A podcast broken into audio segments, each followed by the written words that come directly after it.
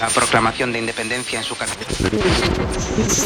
Les podcasts d'Opuscule, ce sont les récits d'un monde résolu. Un monde parallèle. Un monde d'anticipation. Ce soir, le temps est particulièrement agréable. L'eau glisse sans bruit sur la terre sablonneuse. Les gens sont assis, ou restent debout, ou trinquent, discutent et rient. À quelques mètres, des graffeurs réalisent une fresque sur les piliers de la D400. Leurs bombes de peinture susurrent comme des chants de résistance. La liberté se conquiert à grands jets de peinture, à la vibration d'une note ou à la pointe d'une plume. La nuit est tombée et sous les étoiles certains ont allumé un petit feu où nos regards se perdent. J'ai fini de jouer mes chansons et prends quelques minutes pour rêver devant les flammes. Un ami musicien s'installe pour la dernière partie de soirée. Ce soir, c'est Alex qui fait le guet.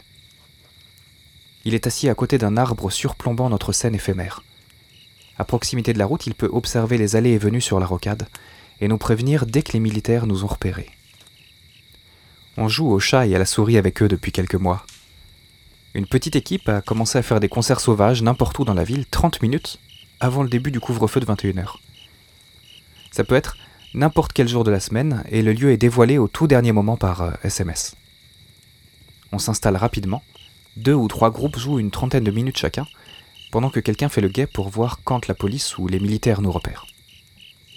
À son coup de sifflet, pas de discussion, tout le monde plie bagage rapidement, et quand les soldats arrivent, on leur dit Désolé, messieurs, on n'avait pas vu l'heure, on était en train de partir. Dès le début, ça a fait marrer les militaires qui n'étaient évidemment pas dupes. Ils sont en fait plutôt contents de nous trouver, je pense, d'autant qu'on leur laisse une bière à chacun en passage. C'est l'avantage de vivre euh, dans une ville à taille humaine. Ils sont moins sous pression que dans les métropoles. Les gars patrouillent toutes les nuits dans une ville sous couvre-feu. Ils s'ennuient tant que je pense que d'ici quelques semaines, ils nous demanderont peut-être même de faire quelques chansons de plus avant de remballer. Mais bon, on ne cède pas trop jouer avec le feu. S'ils décident d'appliquer le règlement, on risque gros. On a tous vu les vidéos des descentes de police qui ont mal fini. J'ai rangé mon matériel. C'est fait rapidement car, il y a quelques années, j'avais pris soin de réfléchir mon installation autant que possible autonome en énergie pour pouvoir jouer partout, dans n'importe quelle circonstance, pouvoir répondre euh, présent. J'avais choisi le dispositif le plus petit possible, installé en quelques minutes, rangé encore plus vite. À vrai dire, je ne l'envisageais pas dans ces circonstances, mais peu importe. J'attends quelques chansons et plie bagages. Je n'ai pas envie de tout risquer avec mon matériel ce soir, je préfère décamper avant l'arrivée de la cavalerie. Espérons que je n'aurai pas d'ennui sur le trajet du retour, il reste à traverser la ville en essayant de ne pas se faire arrêter.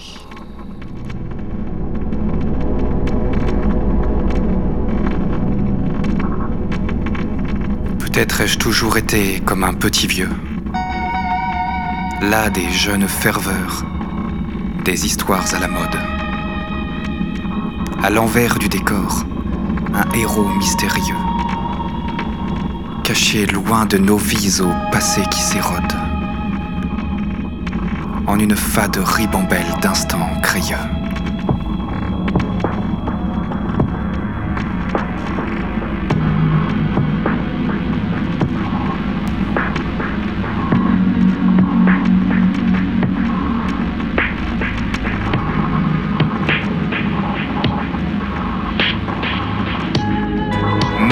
De justiciers au pouvoir surhumain, affrontant sans frayeur ces êtres malfaisants, rattachant à leur cou des répliques soignées, clouant enfin le bec aux méchants et coquins, et sauvant les badauds d'un destin terrifiant, livrés à leur nature de victimes anémiées.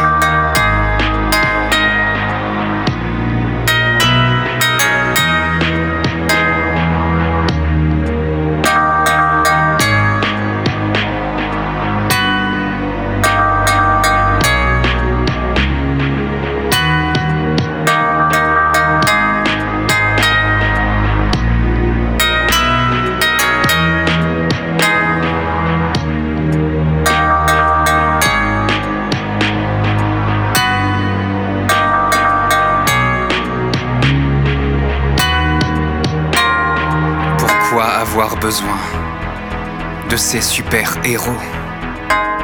Lorsque vécut ici un homme de cette trempe, à l'aune de sa place, nos êtres sont falots, inutiles pantomimes au drapeau, sans hampe.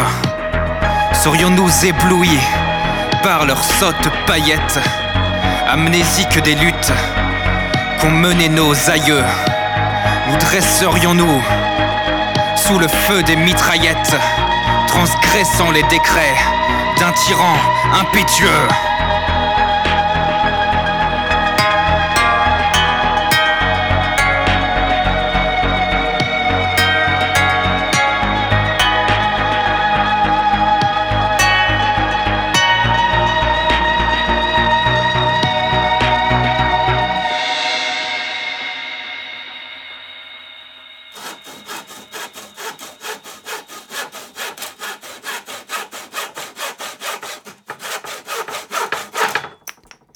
semaine, j'ai terminé de construire un séchoir solaire sur mon terrain.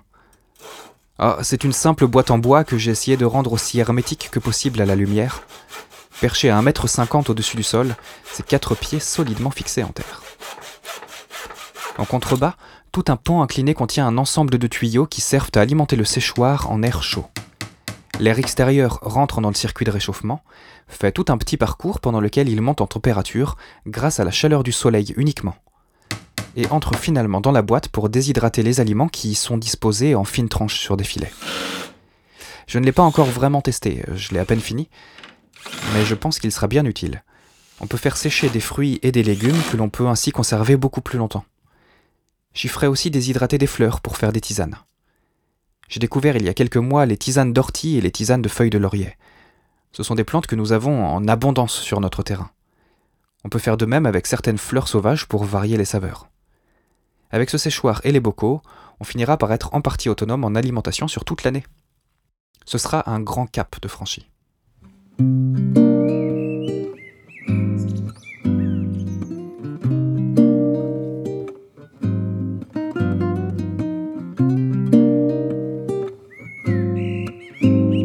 J'aimerais bien avoir un poulailler sur mon terrain. On pourrait devenir ainsi autonome au niveau des œufs. Malheureusement, le terrain étant inondé chaque année, euh, ça paraît assez compromis. Je me demande si l'on ne pourrait pas en installer un dans notre quartier. On pourrait avoir ainsi à la fois des œufs et donner à manger aux poules les épluchures de cuisine, ce qui réduirait les déchets. J'imagine bien des poulaillers urbains collectifs sur les places.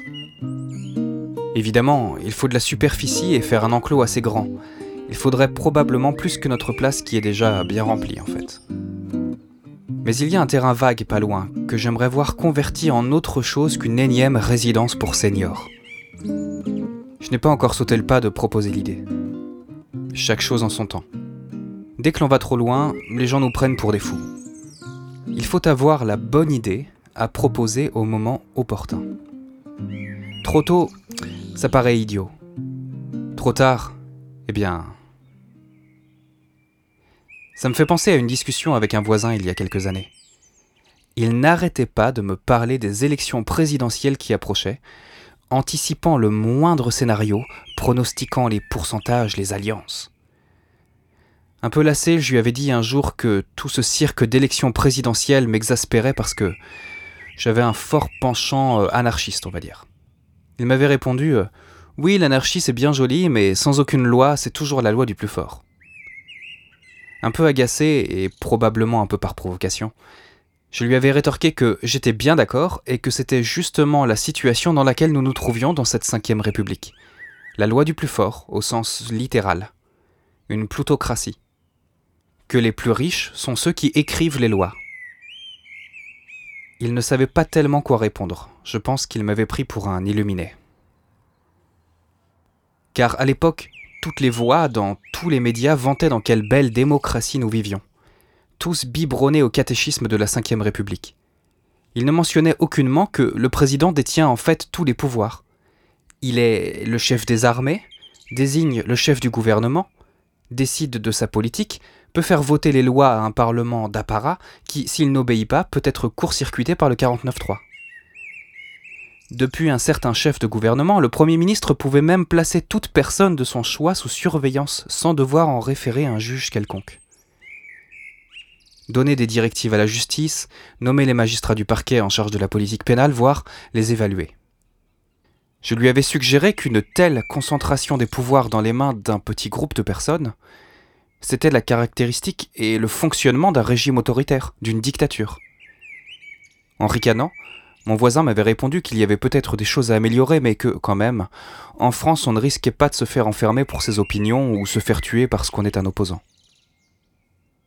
Dans le même temps, il était tout de même un peu déstabilisé par le spectacle des manifestants mutilés, par les vidéos de violence, parfois pires encore à Paris qu'à Hong Kong, qu'il considérait là pourtant volontiers comme une dictature.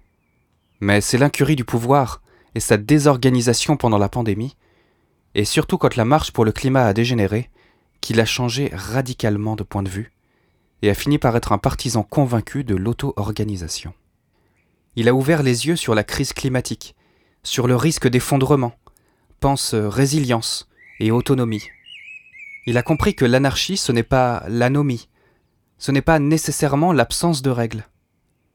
Il a compris que les cercles nous permettent à tous d'être réellement égaux. Il faut avoir la bonne idée à proposer au moment opportun. Trop tôt, ça lui paraissait idiot. Trop tard, eh bien. J'espère que ce n'est pas trop tard, justement. En tout cas, il n'est jamais trop tard pour s'organiser collectivement et faire face aux contraintes du mieux que l'on peut. Et prendre notre destin en main.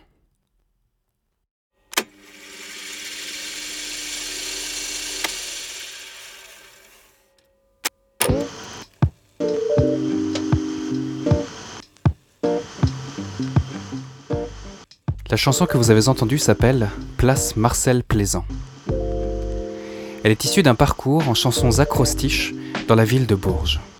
Vous pouvez découvrir ce parcours et le reste du projet Opuscule sur www.projetopuscule au pluriel.com ainsi que sur YouTube et Facebook.